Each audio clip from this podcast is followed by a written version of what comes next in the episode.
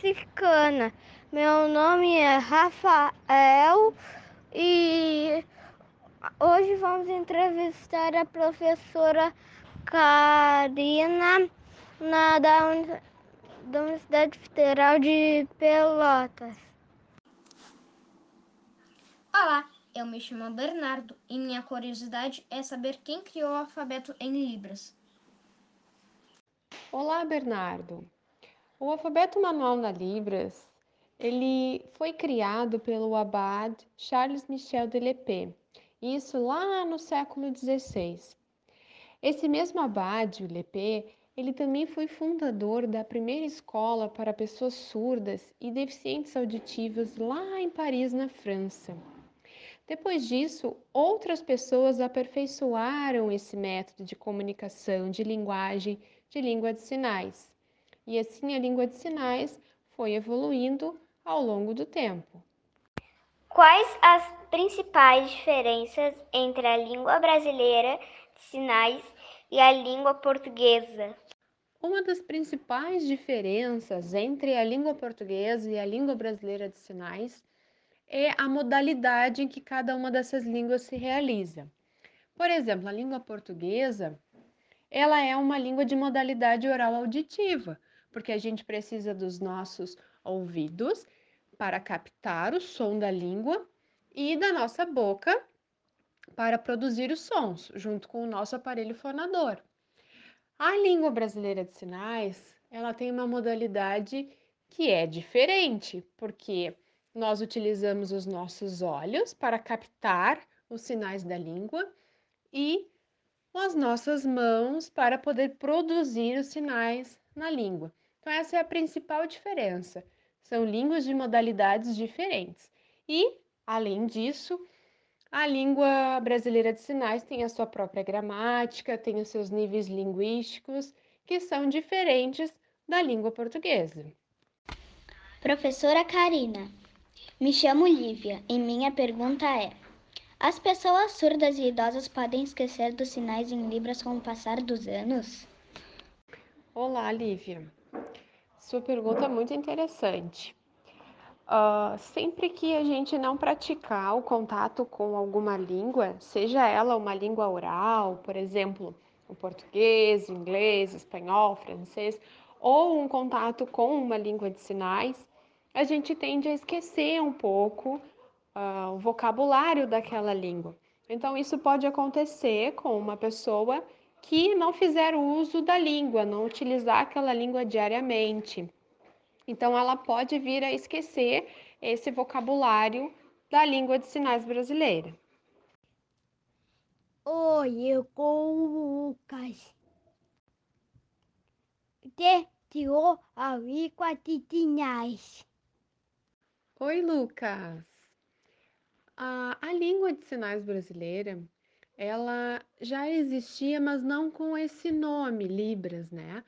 Então, o que, que aconteceu? Durante o século XIX, o Dom Pedro II fez um convite para um professor chamado Ernest Rouet, que já trabalhava no Instituto de Surdos lá em Paris.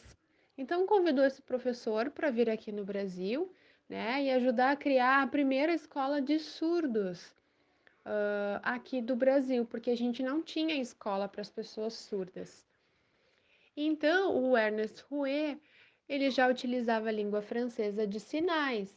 E quando ele chegou aqui, se misturou com as, os sinais que já utilizavam aqui no Brasil.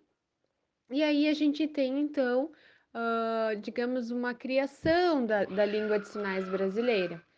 A partir disso, né, foi criada a primeira escola de surdos, que ela existe até hoje e ela está localizada na cidade do Rio de Janeiro. Se chama Instituto Nacional de Educação de Surdos, o INES. Oi, Prof. Karina. O meu nome é Maria Clara e eu tenho uma pergunta para fazer. É, a minha pergunta é: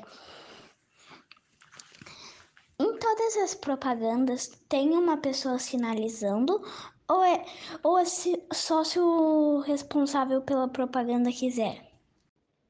Olá, Maria Clara. O certo seria, Maria Clara, que tivesse sempre em qualquer programa de TV a possibilidade da pessoa surda clicar, né, num botão e ter acesso, né, àquela informação na sua própria língua, na Libras. Alguns programas de TV a gente consegue ter as legendas, né? Mas as legendas elas não são todas as pessoas surdas que dominam, né? Muitas vezes é muito rápido, precisa ter uma, uma fluência muito grande na língua portuguesa escrita.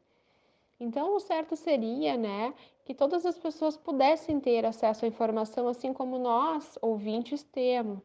Quando a gente liga a TV, a gente consegue ter acesso a todos os programas, desenhos, séries, e as pessoas surdas ficam dependentes dos programas, né, que precisam oferecer esse tipo de serviço. Infelizmente, nem todas oferecem, mas seria muito legal, muito importante que todas as empresas uh, tivessem essa, esse, essa questão da acessibilidade né, mais trabalhada e desenvolvida. Mas a gente acredita que no futuro as coisas vão melhorar. Professora Karina, me chamo Laís e gostaria de saber como os surdos estão fazendo aulas online. Olá, Laís. Essa pergunta é muito importante, né? Neste momento em que a gente está vivenciando a pandemia e esse ensino remoto com aulas online. Aqui no nosso município de Pelotas, nós temos uma escola chamada Escola Especial Professor Alfredo Dubi, e nesta escola, os alunos surdos uh, continuam tendo aulas online, e isso acontece porque na escola os professores são bilíngues, ou seja, eles tanto sabem a língua portuguesa como a Libras. Então, faz com que eles deem as aulas deles uh, utilizando a língua brasileira de sinais. Este não é, infelizmente, o contexto que a gente pode uh, falar que todo o Brasil está neste mesmo contexto. Existem escolas em que há falta de profissionais para traduzir, né, os tradutores e intérpretes da Libras. Então, muitas crianças também ficam sem acesso à informação. Aqui no município de Pelotas, nós temos né, essa conquista de uma escola bilíngue, o que é fundamental para a educação de crianças surdas.